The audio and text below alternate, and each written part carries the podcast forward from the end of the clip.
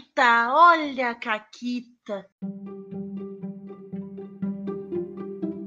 Olá, amiguinhos e amiguinhas e todo mundo mais. Tô aqui para mais um Caquitas que durou uma semana aí. Tamo aí começando a segunda semana.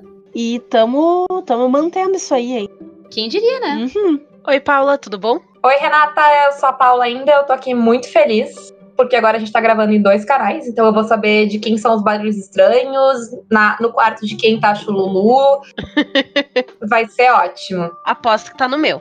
Eu também. Eu tô torcendo que seja no meu. Enfim, Renata, qual é a caquita de hoje? Então, a caquita de hoje foi feita por yours truly. E é o seguinte, como a gente tá falando de Dungeon World, nada melhor do que uma caquita de Dungeon World. A minha personagem, bruxa Iena, ela tava com um problema. Que tanto ela quanto a esposa dela, a Gary, uh, se vocês acharem algum padrão nesses nomes, não tem nada a ver com pastel. Elas estavam amaldiçoadas, doentes, enfim, um esquema meio bizarro lá, que a sombra delas estava infectada por um negócio de um deus muito ruim. E tinha uns cara lá, uns cultistas desse, desse deus aí, que nos prometeram: ah, a gente consegue livrar vocês disso aí se vocês nos derem esse item foda aí que vocês têm e tal. E eu. É importante dizer que esse item foda é basicamente o item mais foda que existe nesse mundo, assim. É um item muito foda. Aí ele só causou o apocalipse do mundo anterior, Paula, não exagera. E eu não queria entregar o item foda, que é uma flor de lótus poderosíssima, porque é meu e eu sou poderosíssima e ai de quem tenta pegar de mim. Aí eu preferi fazer uma abordagem, né, um pouco mais sensata a isso. uh, para de rir.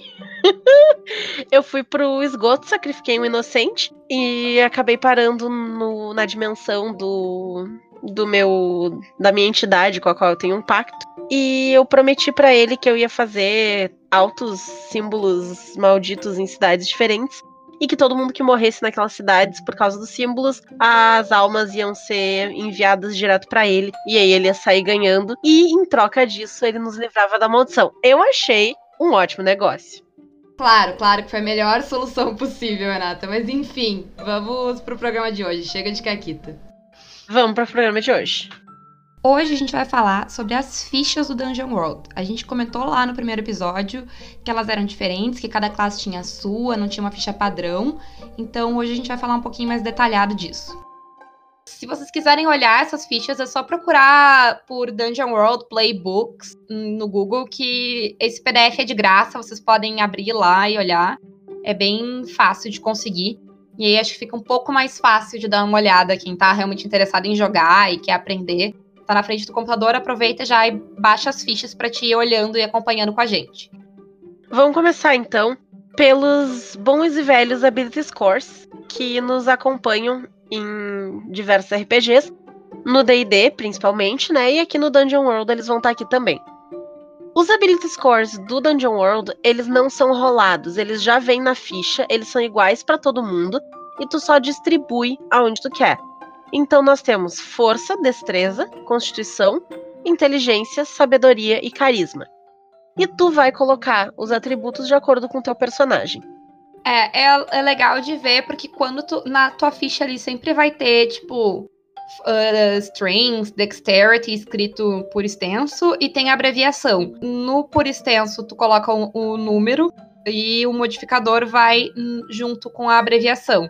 E aí é fácil porque na ficha, sempre que disser Constitution, é o número grande. Se disser con, C-O-N, é o teu modificador. Então, tu sabe tranquilo sempre qual dos dois que tu tem que usar. Porque tu vai precisar dos dois para várias coisas. Eles não são os mesmos modificadores do D&D, eles são modificadores diferentes. Mas a ficha te diz. Então é bem tranquilo de fazer e organizar. A próxima coisa na ficha é o alinhamento. Como é que funciona o alinhamento, Paula? Então, a gente comentou um pouquinho do alinhamento quando a gente estava falando do XP, lá no primeiro programa, porque tu vai escolher o teu alinhamento e tu vai ganhar XP por agir de acordo com aquele alinhamento. Então, o teu alinhamento ele é bem importante pro teu personagem, porque ele vai ditar, talvez, as tuas decisões ou as tuas atitudes ao longo da sessão. Então, normalmente, as fichas trazem umas três opções de alinhamento e tu escolhe o que mais se encaixa com teu personagem. O que, que é o alinhamento? É o jeito como tu vai agir. É algo que vai te guiar, é uma ambição, alguma coisa que tu quer, algo desse tipo. Isso. Próximo, então, a gente tem o background, ou a raça, ou a ambição dos teus personagens. Esse nome vai variar de ficha para ficha, mas ele é sempre relacionado com de onde tu veio, qual a tua origem. E normalmente ele te dá algum bônus em alguma coisa. Então, se tu tem, ah, eu sou um background viajante, tu ganha mais um para rolagens de carisma para conseguir hospedagem fácil. Sabe? Ele vai te dar algumas coisas assim. Não é nada muito roubado, nada muito poderoso, mas é bem legal. É, para dar um flavor mesmo do que, tipo, de onde tu vem e isso ter algum alguma influência no que tu vai fazer, mas é realmente uma coisa mais sutil. Em seguida, a gente tem os vínculos, que a gente comentou um pouquinho na semana passada, quando a gente falou sobre XP e que toda vez que tu reforça esses vínculos, tu ganha XP. E o importante desses vínculos, né, é que eles têm que ser alguma coisa que pode ser reforçada. Então o vínculo não pode ser, ah, eu gosto do fulano. Não. Tem que ser alguma coisa que tu vai poder agir. Por exemplo, as personagens lá que são o casal que a gente citou no começo do podcast, o meu vínculo com a personagem da Renata é que a Iena é uma pessoa muito ambiciosa e que ela, essa ambição dela às vezes coloca ela em perigo. E o meu vínculo com ela é que eu preciso proteger ela dela mesma e dessa ambição que ela tem e que coloca ela em situações perigosas. Já o meu vínculo com a Gary, que é a personagem da Paula, é que a vida da Gary tá acima de todas as coisas. Então não importa a ambição da Iena, ela vai largar tudo para salvar a Gary se ela precisar. Depois dos vínculos, a gente vai pro equipamento.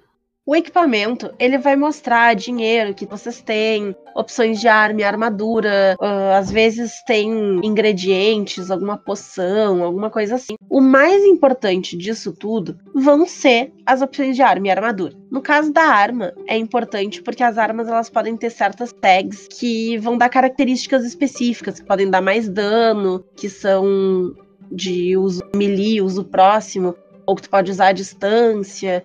E as armaduras, o que que faz, Paula? As armaduras, elas vão te dar ali alguns pontinhos, um, dois, três no máximo, dependendo das habilidades que tu tem e da tua armadura que tu tá usando. E esse valor vai reduzir o dano. Então não é que tem que te acertar com a armadura. É que tu tem dois de armadura, todo dano que tu tomar, a não ser que ele ignore a armadura por ser mágico ou alguma coisa assim, tu vai reduzir dois de dano. A vida no Dungeon World, ela funciona da seguinte maneira. Toda ficha tem um número inicial. Por exemplo, o número do Barbarian inicial é 8, mais a Constituição, como a Paula explicou antes. Constituição, não com. Então tu vai botar um número inteiro tem 16 de constituição, vai ser 8 mais 16, não mais um modificador. E é, isso vai variar, claro, de classe para classe. O Wizard tem bem menos vida do que o Barbarian, por razões óbvias, né? O Barbarian tem que aguentar bem mais do que o Wizard. Exato. Depois da armadura, a gente vai para uma das coisas que eu acho mais legais nessa ficha, que é o dado de dano.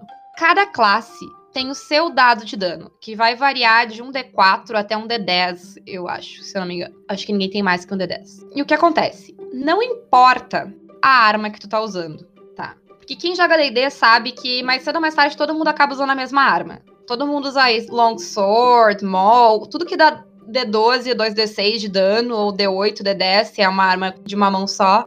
Porque ninguém vai usar a adaga, porque ninguém vai dar um D4 de dano quando tu pode dar um D6 ou um D8. Então todo mundo usa as mesmas armas. Com exceção, claro, do Ângelo, que ataca de adaga no no D&D.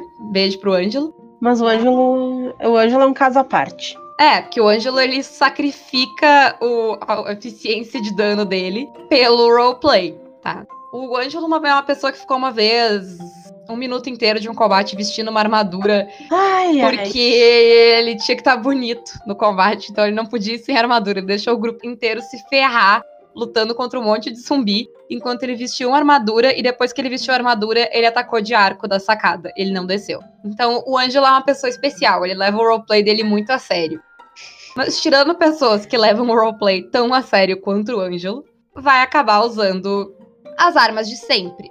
O que vai tirando um pouco da graça. Porque, né, tu vai ficar aí sempre naquelas mesmas caixas. Por outro lado, no Dungeon World, onde o dado da classe é um dado fixo, tu pode usar qualquer arma. Então, se tu é um Barbarian cujo dado é um D10, e tu atacar com um pedaço de madeira, com uma espada, com uma adaga, com teus próprios punhos, com o corpo do inimigo que tu juntou do chão, que tu tá usando para bater nos teus outros inimigos, o dado de dano é sempre um D10. Então, na narração, tu pode ser muito criativo com o que, que tu vai usar de arma, tu pode improvisar armas muito bem, justamente porque ele não se prende a, a dano específico da arma, é o dano da classe. E tu pode ser bastante livre na, na tua interpretação de como tu vai dar esse dado de dano. É esse tipo de oportunidade que o Dungeon World te dá. Ele te permite ter esse dano fixo e tu interpreta do jeito que tu quiser, tu abre isso do jeito que tu quiser, e isso vai adicionar flavor ao jogo que tá rolando no momento. Isso. E aí, se tu pegar a tua ficha lá, do, de qualquer classe do Dungeon World, logo na primeira página da ficha, porque as fichas têm umas duas, três páginas, dependendo, vocês têm os movimentos iniciais da classe de vocês. Explica aí um pouquinho, Rê, como é que são os, os movimentos iniciais. Os movimentos iniciais têm uma ou outra coisa para escolher, mas eles são habilidades básicas que no nível 1 são as habilidades que tu vai ter. Já os movimentos avançados, que vem na próxima página, tu vai comprando eles quando tu vai passando de nível. Do nível 2 ao nível 10, tu tem uma lista de movimentos avançados, dos quais tu pode escolher. Normalmente essa lista está separada em duas partes. A primeira parte do nível 2 ao nível 5. E a terceira do 6 ao 10. Eu pulei que uma parte. Eu disse a primeira e depois a terceira. ah, não vamos arrumar isso aí. Se ficar o erro, a gente vai dizer o seguinte. Não, não. Sem comentários, eu não sei contar. Tu pode, tu pode argumentar, na verdade, que a primeira parte é os movimentos iniciais e aí tu tá corretíssimo. Ah, é verdade, né? Eu tava certo o tempo todo. Só você não viu. Não, pera, não é essa letra. Enfim, gente. Antes da gente ir, então, propriamente para as fichas específicas de cada classe, eu só quero explicar rapidinho como é que faz para upar. Tu conseguiu lá 8 de XP, né? 1 mais 7. Então tu vai pro nível 2. Ó, presta atenção que é difícil tu vai lá nos teus atributos e tu vai botar um ponto em qualquer atributo que tu queira. No máximo de 18. Isso, no atributo, no, no número grande, não no modificador. Daí tu coloca um ponto lá no atributo, pode ou não mudar o modificador, aí tu vai olhar, tu olha lá na listinha e vê. E aí depois tu vai nos movimentos avançados e escolhe um movimento avançado do grupo do primeiro, segundo ou terceiro grupo, dependendo de onde tu tá na brincadeira, do, do primeiro ou do segundo, dependendo do teu nível. E Acabou, tá feito, tá upado. É isso aí. Muito difícil. Difícil, né? Já me perdi. Eu que não sei contar, bah. Mas é isso, gente. É bem simples. Você escolhe um movimento avançado, põe um ponto no atributo, acabou, tá upado, tá feito. Zero XP e vamos pra próxima. Agora a gente vai para as fichas. E a primeira ficha, Renata, qual é? A primeira ficha é a do Bárbaro. O Bárbaro é aquele cara grande, forte, tipo Conan, sem camisa, ídolo, ídolo dos gays. Ele usa uma tanguinha. E tem pernas musculosas. Estranhamente depiladas. Tá, e, e, além, de, além de ser ícone da agenda gay, o que, que o Barbarian faz? Ele tá ali pra tomar soco e devolver. Eu dei uma olhada na ficha do Barbarian e eu achei algumas coisas interessantes. A primeira delas é que ele te estimula a ser um bárbaro que tem apetites nesse mundo ele te dá uma lista aqui. Pode ser, pode ser um bárbaro que só quer destruir tudo, que quer ser mais poderoso, que quer conquistar muita coisa. Tu vai selecionar o dois desses apetites e quando tu estiver perseguindo um desses apetites, ao invés de rolar dois d6 para conseguir sucesso, né? Quem lembra do nosso podcast sabe do que, que eu tô falando. Vai rolar um d6 mais um d8. Se desses dois dados o d6 rolar mais alto, o mestre pode introduzir uma complicação, um perigo, alguma coisa, que é resultado da busca por esse apetite incontrolável. Eu achei isso muito legal. Já nos movimentos avançados, eu peguei um que eu gostei do nome dele. O nome dele é Appetite for Destruction, o que me lembrou do, do Guns N' Roses. E o Dungeon World ele é engraçadinho assim, ele é cheio de trocadilhos e tal. A habilidade em si não é tão interessante assim, tu pode selecionar um movimento de uma outra classe aqui, ou do fighter, ou do bardo, ou do ladrão, mas eu achei o nome interessante.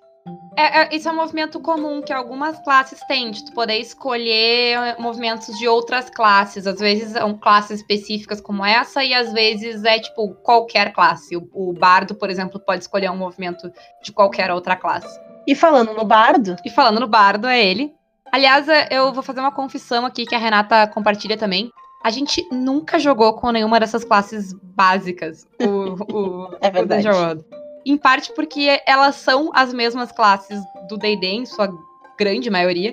E a gente meio que, quando a gente foi jogar Dungeon World, a gente já tinha jogado bastante D&D. Então a gente tava um pouquinho de saco cheio, já sem ideia para esses personagens.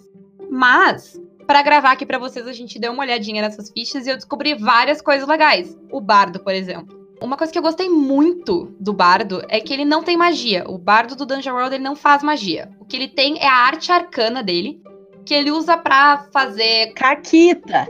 É, pra fazer caquita. O bardo tá aí pra fazer caquita, né? Quem viu Witcher sabe do que eu tô falando, né? O Dandelion tá aí para fazer caquita, única e exclusivamente. E o que, que ele pode fazer com essa arte arcana, então? Ele pode curar, ele pode dar mais dano na pessoa, porque, sei lá, às vezes toca tão mal que agride os ouvidos. Ele pode dar mais uns bônus, salvar, te livrar de um encantamento que tá te afligindo no momento, outras coisinhas assim.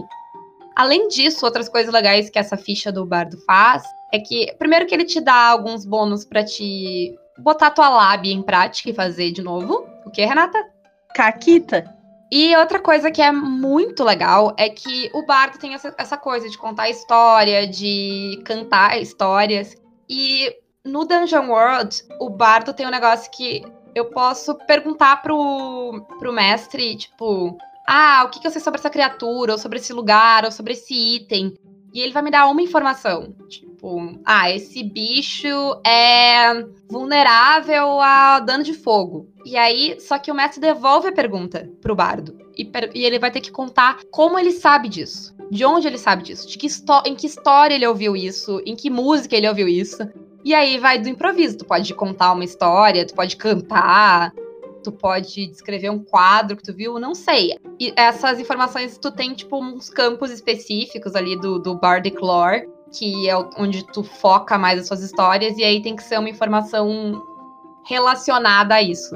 Então fica bem legal, assim, dá bastante flavor e tipo, compartilha bastante a narrativa, né? O que é muito legal. Próximo. A próxima classe na lista é o clérigo. O clérigo eu vou falar aqui porque, ao contrário do bardo, ele tem feitiços. Como é que funciona o feitiço no Dungeon World? Tu vai rolar do jeito que tu rola sempre 2d6 mais a habilidade, dependendo da tua classe, vai mudar a habilidade. O clérigo rola sabedoria. Se tu rolar de 10 a mais, sucesso. Se tu rolar de 7 a 9, tu tem aqui uma das condições que tu pode escolher. Tu pode chamar atenção e de repente tu pode acabar te machucando, alguma coisa assim. Tu pode ter menos um para as tuas próximas rolagens de feitiço, até tu ter um tempo de parar, te recentrar e tudo. Recentrar? Recentralizar? Vai saber, né?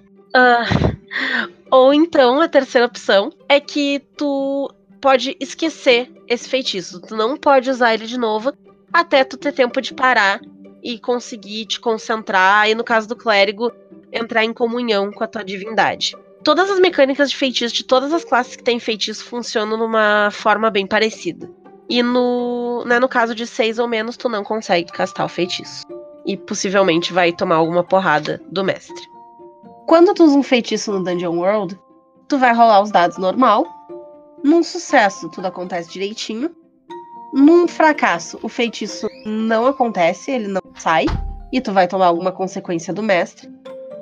E num sucesso parcial, o que acontece é que tu vai escolher uma consequência. Próximo da lista é outra uh, classe que também no D&D ela tem magia que ela não tem e isso dá um efeito bem legal, ela fica bem diferente, que é o druida. O druida, né, essa pessoa aí em contato com a natureza e tal. No Dungeon World ele tem um lugar específico que ele é atunado. Pode ser floresta, deserto, rio, aí tem várias opções. E tu pode te transformar nas criaturas desse lugar. Como é que a transformação funciona aqui? Quando tu vai te transformar, tu vai rolar, tu vai rolar tua, tua sabedoria e dependendo do teu tipo, do teu sucesso, tu vai ter três, dois ou um uh, hold, que é tipo os pontos que tu guarda. E quando tu te transforma numa criatura, as criaturas no Dungeon World elas têm uma fichazinha bem mais simples, que ela vai ter dano, vida e tal, mas essas coisas não importam, porque esses, esses stats tu vai usar os mesmos da tua ficha. Então teu dano continua mesmo, tua vida continua a mesma. O que tu pode usar são os movimentos especiais daquela criatura. Então, por exemplo, o lobo, tá? Tu vai se transformar num lobo. O lobo, ele tem dois movimentos. Ele tem o movimento de derrubar a sua presa, né? Sair correndo, pular em cima, e de chamar o cateia dele. Quando tu te transforma no lobo, tu pode atacar, te defender, normalmente como tu faria como druida. Tu vai dar o mesmo dano do teu dano, tudo certo. Mas tu tem esses holds, que tu pode ter dois, três ou um, dependendo, se tu falhar, tu só tem um, para usar movimentos especiais. Então, cada criatura vai ter movimentos especiais, pode ser que tenha a ficha dela pronta, não pode ser que não tenha, e aí tu e o mestre vão decidir quais são os movimentos especiais dessa criatura. E aí, para ativar esses movimentos especiais, tu vai precisar gastar esses pontos. Quando tu gasta o último ponto, tu volta a ser druida, tu destransforma. Tu pode transformar de novo, mas aí tu vai perder a ação para transformar de novo, tu vai ter que colar de novo, toda coisa de novo. E é só isso. Eu achei bem simples, tu pode virar o que tu quiser, é uma coisa bem instintiva, né? O que, que a criatura pode fazer. Então é bem mais fácil do que o druida do D&D, por exemplo, que é uma classe bem difícil de jogar, tem magia, tem um monte de coisa que tu pode fazer. Aqui não, é bem mais direto ao ponto. O próximo da lista é o Fighter, o guerreiro. O que eu achei mais interessante da ficha do Fighter é que tu escolhe a tua arma, né? E tu pode escolher algumas tags para tua arma. Essas tags vão dar propriedades diferentes para tua arma. Ela pode dar mais dano, ela pode ignorar armadura, ela pode empurrar o inimigo para longe, ela pode ter um alcance maior. Então, dependendo das classificações da arma, tu vai poder fazer coisas diferentes. E isso que eu achei muito legal no Fighter, porque os outros eles têm aquele dado de dano básico, que todas as fichas vão ter o seu, mas o Fighter ele tem além do dado de, de dano básico, esses bônus que tu também pode incorporar no roleplay. Então, se tu tem uma arma que ignora armadura, por que, que ela ignora armadura? Que tipo de arma que tu usa? Ela é afiada o suficiente? Ela é feita de que material? Porque tudo isso no Dungeon World, e isso que é grande parte da graça, não importa. Tu pode dizer que tu tem uma lança mágica feita de dente de dragão e tu vai dar o teu dado de dano básico, a não ser que tu tenha alguma habilidade, alguma coisa que aumente esse teu dano ou que dentro do roleplay tu tenha conseguido essa lança de algum jeito que o mestre te deu um bônus. Então, essa arma especial do fighter ela é interessante nisso aí. Daí a gente vai para uma classe que é diferente. A única classe diferentona dessa lista, que é o Immolator, ou a gente meio que decidiu que era o Imolador. Eu acho que é essa a tradução. Se não for, me Isso. corrija. Fiquem à vontade. Agora é. É, verdade. Se não for, agora é. O livro que mude. Uh, o Imolador, ele já começa sendo diferentão nas opções de raça dele. Porque tu pode jogar de humano, meh, sem graça. Ou tu pode jogar como uma salamandra. Sério, em que outro lugar tu pode ser uma salamandra? É legal, é diferente. Tu pode, daí tu vai ter resistência a todo dano de fogo, por exemplo. Resistência não, tu é imune a todo fogo que não for mágico. Porque, né, tu é feito de fogo, basicamente.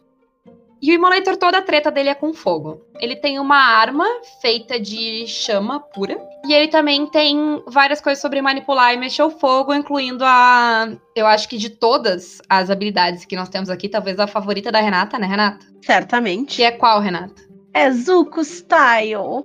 Porque, pra, pra quem não sabe, pra quem não notou isso numa da, num dos nossos outros episódios, o Zuzu é o meu gato. E ele também é um personagem de Avatar para quem não conhece, recomendo.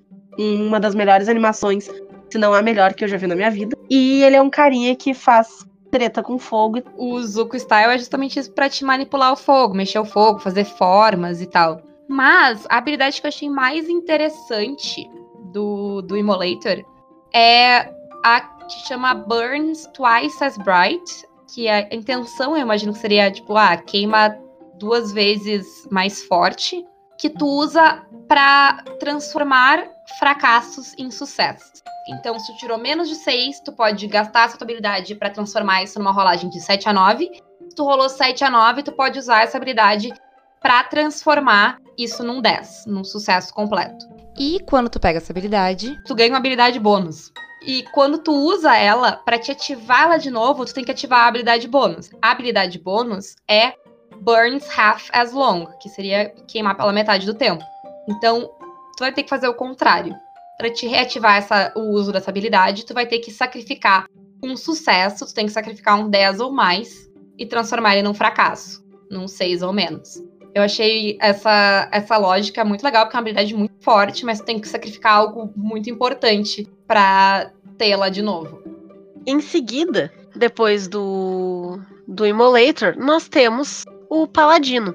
O Paladino, ele é um lutador divino, um guerreiro da justiça. E ele também consegue curar, né? Ele dá assistência para as pessoas também. E ele tem um movimento avançado que eu vou ter que comentar, porque ele parece muito uma referência a Doctor Who, apesar de ele não ser, eu acho que ele não é. Mas é um movimento chamado Exterminatus, que se tu promete de que tu vai derrotar um inimigo, tu pode dar mais dano naquele inimigo e tu acaba dando menos dano em outras pessoas até que aquele inimigo seja derrotado. Então tu ganha um bônus para aquele cara que tu jurou que tu vai matar e tu ganha um debuff para os outros caras que estão ao redor, porque tu jurou para tua divindade que tu vai naquele cara que tá incomodando ele e o grupo dele ali. Tu lembra que no nosso Dungeon World tem um paladino que jurou que vai te matar, né? Shhh. E o mestre tá aqui, tá me ouvindo. Não, não, Ele não, não tá não. Fred atenção. vai dormir. Shhh, ninguém conta pra ele. Ótimo. O próximo, o próximo da lista é o Ranger. O core dele é duas coisas. Um é a questão de rastrear e caçar e tal. Meio que aquele esquema lá do, do Aragorn deitando a cabeça no chão, sei lá, lambendo a grama e contando uma história inteira baseado nos tracks que ele acha. Ah, e ele também tem um companheiro animal, que tu vai usar pra várias coisas. Porque o teu companheiro animal é assim, tu decide que animal ele vai ser, ele pode ser meio que qualquer coisa. Ele tem umas sugestões aqui, mas sei lá, imagino que falando com o mestre tu possa trocar, se tu quiser, porque a espécie dele é uma coisa mais estética, né? Porque tu vai escolher, depois de escolher qual tipo de bicho tu vai ter, tu vai escolher os atributos dele. Então, ele, tu vai escolher ponto de ferocidade, astúcia, instinto e armadura. Aí, claro, tu tem que né, ser condizente. Se tu, sei lá, tu tem um rinoceronte, ele tem uma armadura mais considerável do que um tigre, por exemplo, que vai ser talvez mais feroz ou mais astuto, aí depende. Mas também, sei lá, tu pode ter um leão que tem zero de ferocidade, porque, sei lá, aconteceu alguma coisa com ele, aí tu conta qual é a treta dele, porque que ele é um leão não feroz. Ah, enfim, aí tu pode usar esse animal pra, tipo, te ajudar, te ajudar a atacar, te defender, a encontrar rastros. Aí, dependendo do- de qual atributo tu botou mais pontos, ele vai ser melhor pra fazer certas coisas. Quem tem mais ferocidade é melhor em atacar, mais astúcia é melhor em encontrar coisas. Na sequência, a gente tem o ladrãozinho. O ladrão, ele é uma classe bem autoexplicativa. Ele vai se basear na malandragem. Ele lida com venenos também e tudo mais. Mas é aquele esquema: se mover nas sombras, não ser percebido, ser o cara que tá por trás das coisas. E ele tem duas habilidades que eu achei bem legais, que eu resolvi ressaltar. Uma delas é que ele tem moral flexível. O que significa que se alguém tentar detectar o alinhamento dele, ele pode mentir e dizer qualquer alinhamento que ele quiser. Isso é um movimento básico. Então, basicamente, ele é tão bom mentiroso que ninguém sabe dizer se ele tá mentindo, qual é a índole dessa, dessa criatura. Uma das habilidades mais legais dos movimentos avançados é o heist. O heist é quando tu para pra fazer um plano no momento que tu quer roubar alguma coisa. Isso te dá o direito de fazer perguntas pro DM da sessão, que é quem vai notar que o negócio que tu quer roubar tá sumindo, qual é a defesa mais forte desse lugar que tu quer invadir, quem vai vir atrás disso aí depois que for roubado e quem mais quer isso aí. O mestre vai te responder essas perguntas e quando tu e teus aliados agirem de acordo com a informação obtida nas respostas, vocês ganham mais um para as rolagens. Eu achei isso bem legal, porque te faz realmente parar e planejar o que tu vai fazer. E por fim, a gente tem o Wizard, que o Wizard ele é um sabichão que faz magia. É isso, tá? As magias elas vão funcionar exatamente iguais às do clérigo, lá como a Renata explicou. Tu rola e tem as consequências ali. Uh, eu achei legal que tu, ele pode fazer rituais. Então, pra, tipo, trazer poder para fazer alguma coisa, alguma, algum efeito mágico.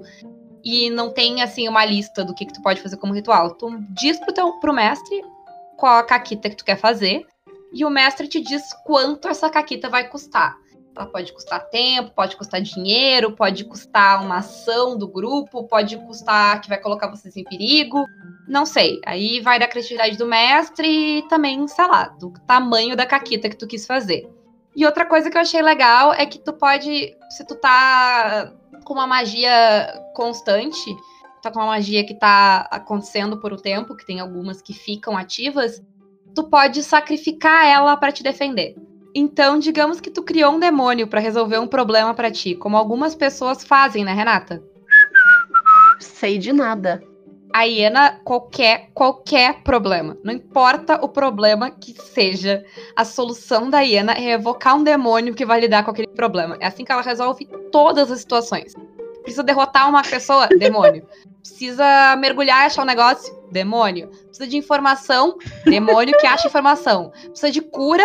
Faz um demônio que cura. É assim que a Renata soluciona todos os problemas dela no Dungeon World. É lindo. Tem funcionado muito bem até agora. então, imagina que a Hiena tá lá com o seu demônio, que tá resolvendo alguma treta do momento dela. O que ela pode fazer é que se alguém vai atacar ela, ela pode sacrificar uh, essa, esse feitiço, no caso, esse demônio. Que ela faria, ela não tem muito apreço pelo demônio. Certamente. E ela só manda ele de volta, ele não morre nem nada. Pra descontar o nível da magia do dano. Então, ela, sei lá, ela tomou 10 de dano e era uma magia nível 3, ela, ela subtrai a armadura e subtrai os 3 do feitiço, mas o feitiço para de estar tá em efeito, ela perde o efeito dele. Eu achei uma mecânica legal, assim, principalmente porque classes como Wizard não tem muita defesa normalmente, né? Nem muita vida. Nem muita vida. Então, sei lá, às vezes o bárbaro caiu, o fighter tá resolvendo alguma coisa ali do lado e tu tá, né, tendo que te virar. Então aí é uma outra opção. Às vezes seu demônio já não tá dando pro gasto, né? É difícil. Demônios não são mais feitos como antigamente. Interrompemos esse podcast para um comunicado da editora. Eu tomei uma decisão agora porque tava muito grande e eu queria dormir também, porque eu não aguento mais editar isso aqui. Então, a gente tinha falado de umas classes homebrew, umas que a gente fez, umas que a gente baixou, mas vai ficar para uma próxima, a gente grava aí no futuro logo um programa só sobre isso, só falando de classes homebrew de Dungeon World. Tem bastante coisa legal para falar. Mas por hoje vai ser isso, a gente vai encerrar aqui. A Renata ainda não sabe dessa informação, ela vai descobrir amanhã quando ela ouvir, que ela vai revisar isso em algum momento do dia de amanhã, então eu não vou contar para ela, ela vai descobrir ouvindo, como vocês. E beijos, voltamos ao encerramento normal do programa. E era isso, nos sigam no Twitter, no Facebook, no Instagram, sei lá eu mais onde a gente tá. Fala pros amiguinhos que tem um podcast no, novo de, de RPG, convida os amiguinhos pra, pra ouvir, faz eles ouvir, incomoda aí todo mundo, retuita a gente, espalha para todo mundo. Quanto mais gente ouvindo, mais a gente consegue jogar, mais coisa a gente se anima a fazer. E era isso. Beijos. Beijo para vocês e até a próxima.